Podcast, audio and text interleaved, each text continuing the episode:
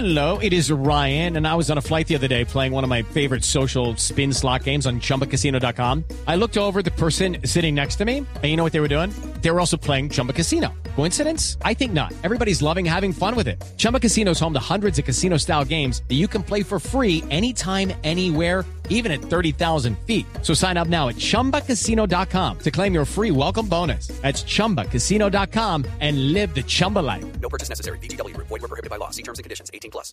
El presidente Juan Manuel Santos reveló que en el día de ayer, durante la reunión con 18 congresistas del Partido Conservador, la posibilidad de que la colectividad azul vuelva a la Mesa de Unidad Nacional fue confirmada por los conservadores. Los 18 senadores del Partido Conservador y me expresaron su deseo de hacer nuevamente parte de la unidad nacional, cosa que espero que se pueda lograr para la próxima legislatura.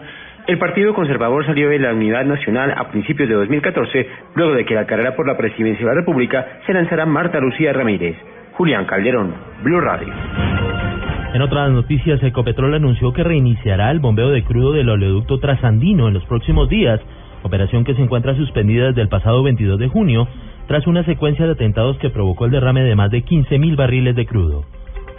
Los niveles de educación en Bogotá están cerrando la brecha, ya que para este año las instituciones oficiales quedaron con un 92% de calidad, a diferencia de las no oficiales, que cuentan con un 74.6%, según datos revelados por el alcalde Gustavo Petro a través de su cuenta de Twitter.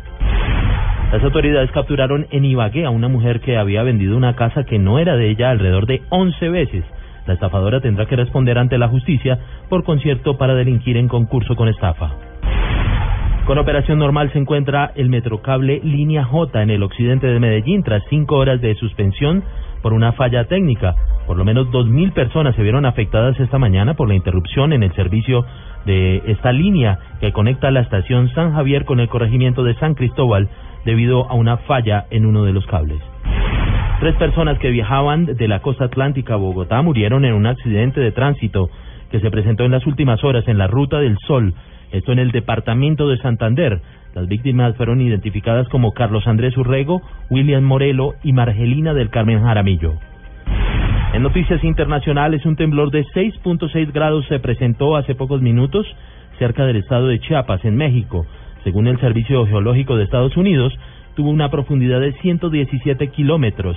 El movimiento se alcanzó a percibir en el Distrito Federal y hasta el momento no se reportan víctimas ni daños materiales.